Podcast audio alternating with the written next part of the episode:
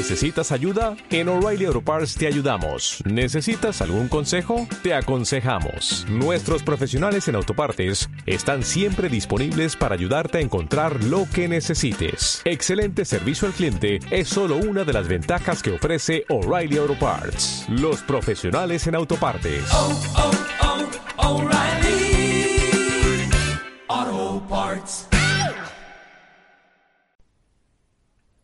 A veces la realidad supera la ficción con creces. Este es un podcast de relatos cortos donde cuento historias basadas en mis experiencias como abogado de oficio. Serán tan reales como vosotros queráis que sean. No os sacaré de dudas. Encontraréis intriga, violencia, acción y amor. Todo el amor que pongo en mis narraciones. Soy Anselmo Carrasco Merlo, el autor de esta locura que trato de contagiar, a la que he bautizado como Crónicas de un abogado de oficio, ficciones de la vida real. Otro sí digo, comenzamos.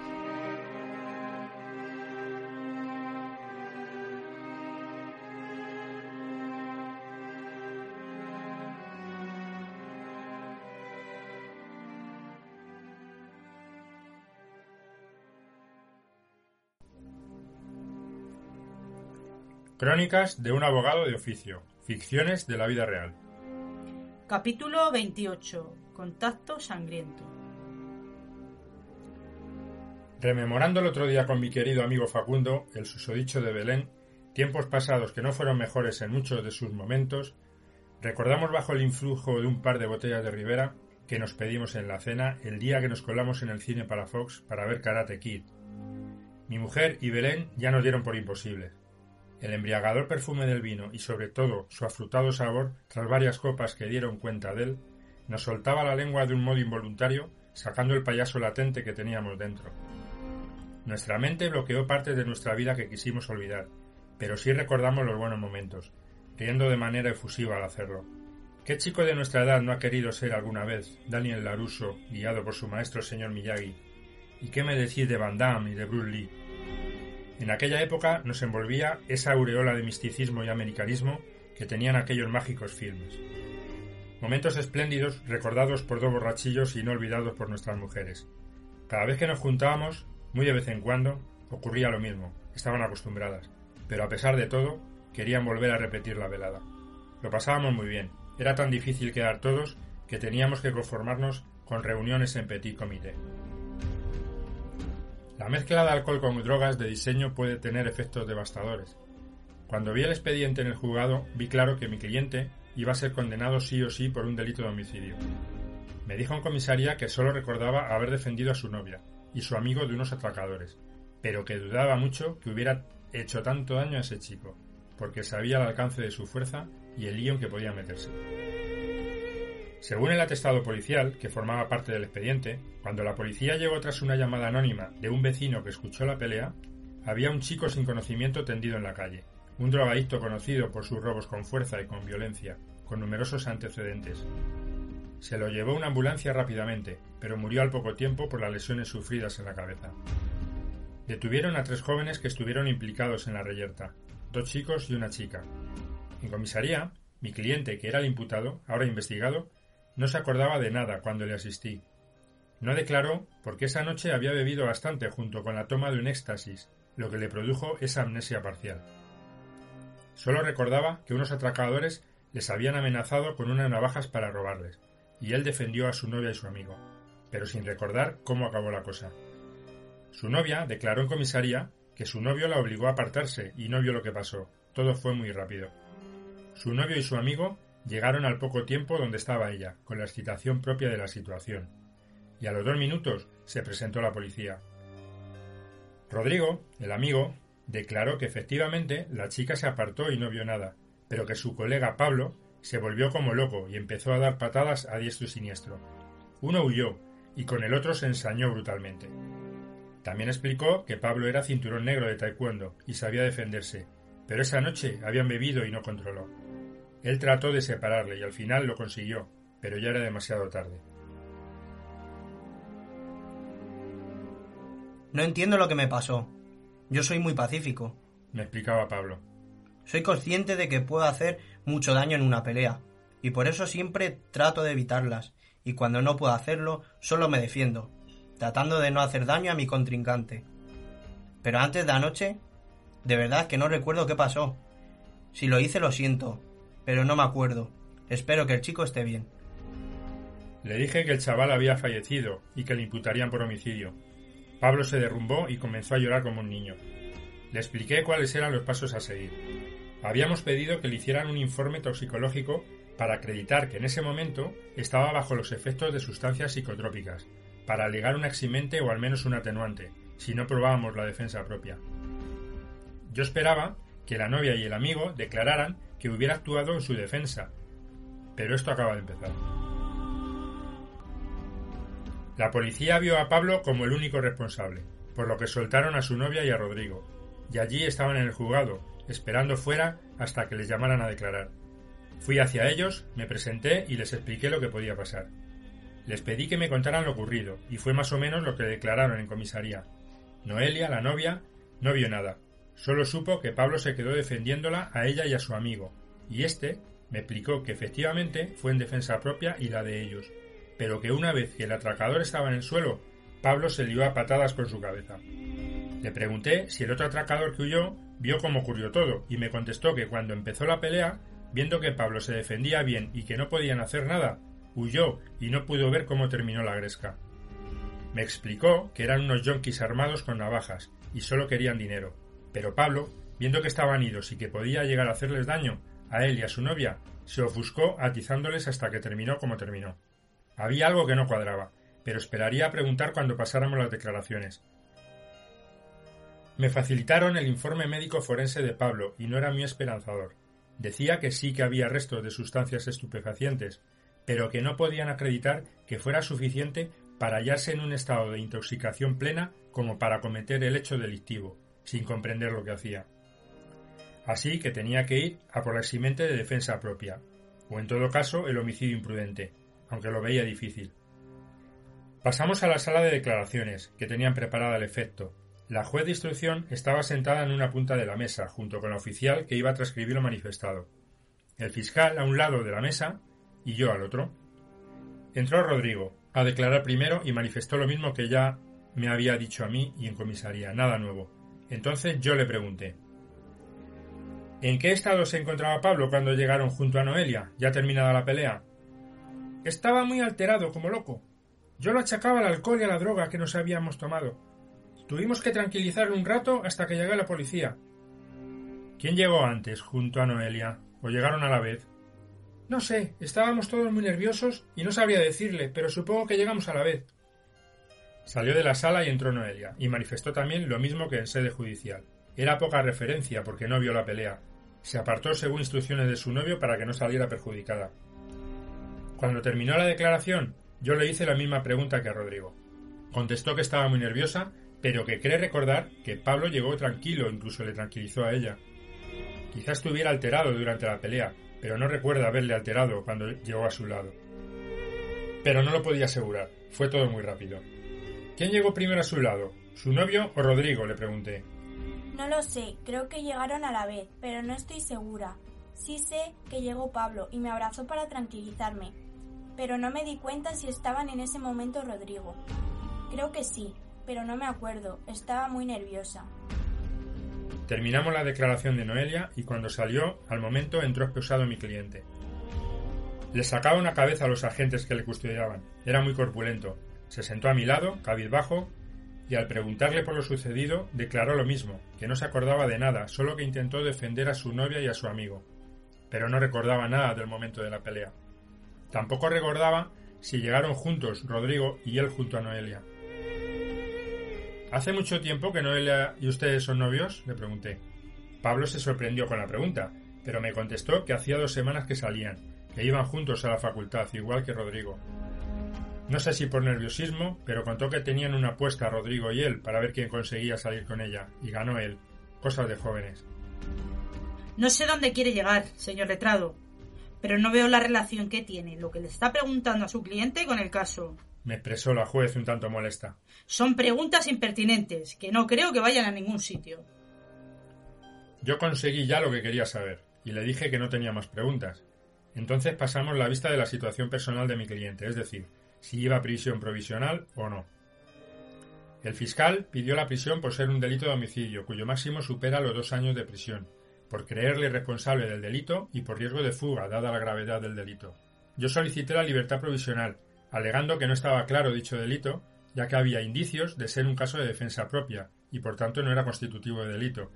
Asimismo, como que no había riesgo de fuga, que no tenía antecedentes penales y que era suficiente imponerle la medida cautelar de ir a firmar al juzgado los días 1 y 15 de cada mes. Tras un buen rato de deliberación por la juez, impuso mediante auto justificado la prisión provisional por los motivos alegados por el Ministerio Fiscal, y pendientes también del informe forense sobre la autopsia del cadáver que tardaría todavía unos días. Se lo comuniqué a Pablo, se lo esperaba, porque yo ya le había informado al respecto. Recurriríamos el auto, pero debía ocurrir un milagro para que se librara de pasar una temporadita en la cárcel. Informé también a Noelia y Rodrigo sobre lo que el juez había decidido y la chica se puso a llorar desconsoladamente. Rodrigo la abrazó, soltando una amarga lágrima que me hizo estremecer. Parecían muy amigos y se sentían responsables de que Pablo estuviera en esa situación. Pero yo estaba con la mosca detrás de la oreja. Hice un escrito pidiendo un oficio para que investigaran sobre el paradero del otro atracador que huyó. Pero era muy difícil, ya que mi cliente y los testigos no supieron dar una descripción detallada del mismo, así que yo esperaba que le detuvieran por alguna otra causa y cantara sobre lo que vio. Pasó una semana y me notificaron el informe de la autopsia del atracador muerto. Fui a ver a mi cliente al penal donde estaba recluido para informarle y hablar sobre el tema. De verdad que no recuerdo haberle dado esas patadas tan bestiales. No es mi estilo.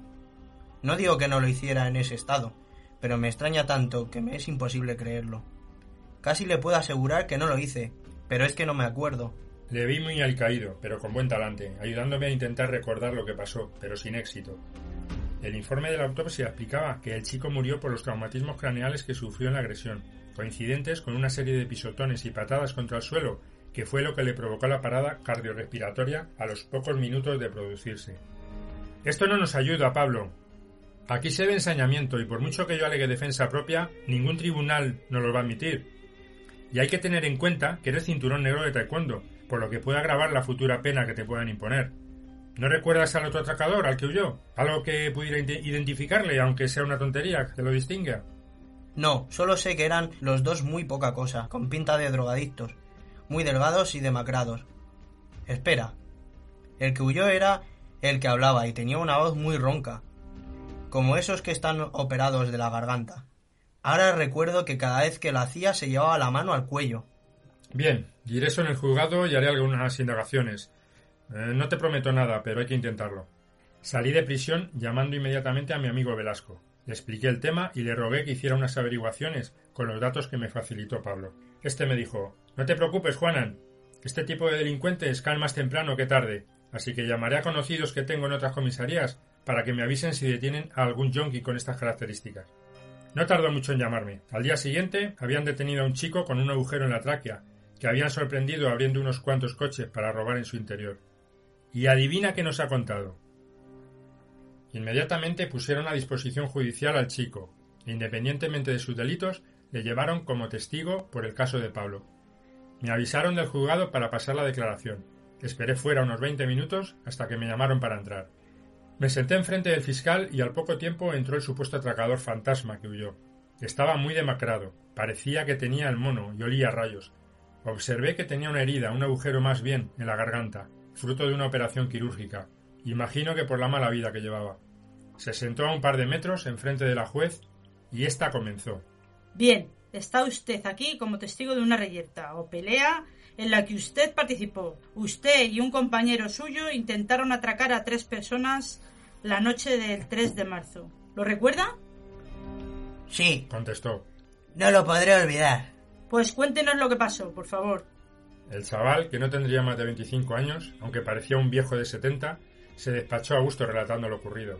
Se tapó el agujero con el dedo y comenzó con su ronca voz. Ya me da igual contarlo. Total, voy a ir a la cárcel de todas formas.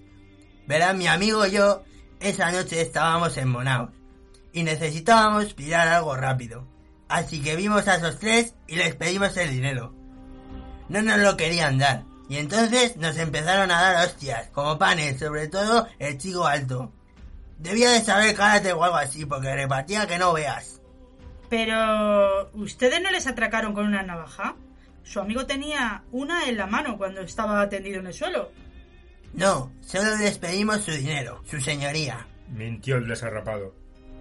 Bueno, da igual. Siga, por favor. Le culminó la juez. Vale, pues empezaron a pegarnos, sin parar.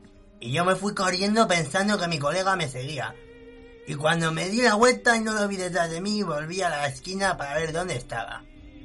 Me escondí dentro de un contenedor para que no me vieran y vi que el tío alto se iba y mi colega estaba en el suelo. Entonces el otro empezó a darle pisotones a mi colega contra la acera. Cuando terminó y se fue, me acerqué para intentar ayudar a mi colega. Yo creo que estaba muerto. Por lo menos no se movía. Pero oía a la policía y me marché pitando. Tenía miedo de que me cogieran. Como habrían comprobado, tengo muchos antecedentes. ¿Está seguro de que no fue el chico alto el que le asestó a su amigo los pisotones en el suelo? Quiero que me diga la verdad. Le ordenó la juez. Segurísimo. Si creen que es el alto, se ha comido el marrón del otro. Fue el más bajito el que mató a mi colega, cuando el grandón se marchaba. Lo vi perfectamente porque estaba a muy poca distancia. Cuando terminamos la declaración, la juez ordenó inmediatamente la detención de Rodrigo y yo pedí la inmediata puesta en libertad de mi cliente. Pablo fue absuelto de los cargos que le imputaban y a Rodrigo le condenaron por un delito de asesinato, ya que estimaron alevosía al estar la víctima en una situación de desamparo, cuando estaba tendida en el suelo a merced de Rodrigo. Lo que yo intuía, y ocurrió así, era que Rodrigo estaba enamorado de Noelia y tenía celos de mi cliente. Sabía que a Pablo le sentaba mal la combinación de alcohol y droga, y no era la primera vez que no recordaba nada después de una noche de excesos. Cuando los atracadores aparecieron, aprovechó la ocasión. Cuando Pablo inmovilizó a uno de los atacantes e hizo huir al otro, Rodrigo pisoteó con saña la cabeza del que estaba tendido en el suelo, provocándole la muerte cuando mi cliente volvía con su novia. Todo ocurrió en pocos segundos, y cuando llegó la policía, Rodrigo mintió culpando a Pablo, sabiendo que éste no se acordaría de nada, y así deshacerse de él para tener vía libre con Noelia. Mente retorcida y psicótica para salirse con la suya, pero no se percató de que había un testigo que vio cómo ocurrió todo. ¿Qué hubiera ocurrido si ese testigo no existiera? ¿Si hubieran condenado a mi cliente por un delito que no cometió? Quiero creer que en las cárceles solo están los culpables, pero no es cierto. Sé por experiencia que también hay inocentes que están allí por falsas acusaciones o por estar en el sitio equivocado en el momento equivocado. Y también sé que hay gente fuera que debería estar dentro. El sistema judicial no es perfecto, pero es lo que tenemos, y los profesionales jurídicos tenemos la obligación de que se imparta verdadera justicia, aunque a veces es difícil vislumbrarla.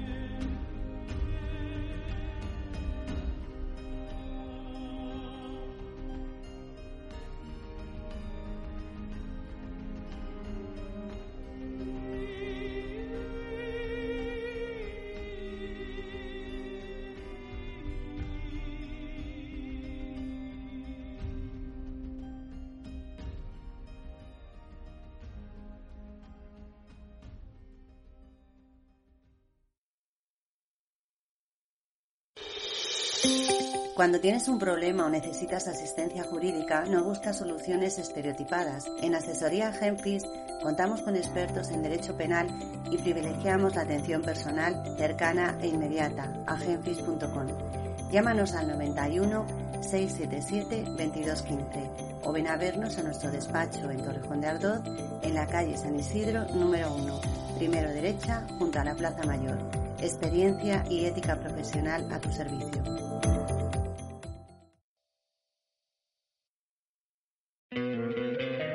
Te encantaría tener 100 dólares extra en tu bolsillo? Haz que un experto bilingüe de TurboTax declare tus impuestos para el 31 de marzo y obtén 100 dólares de vuelta al instante. Porque no importa cuáles hayan sido tus logros del año pasado, TurboTax hace que cuenten. Obtén 100 dólares de vuelta y tus impuestos con 100% de precisión. Solo con Intuit TurboTax. Debes declarar para el 31 de marzo. Crédito solo aplicable al costo de la presentación federal con Turbo Tax Full Service. Oferta sujeta a cambios o cancelación en cualquier momento.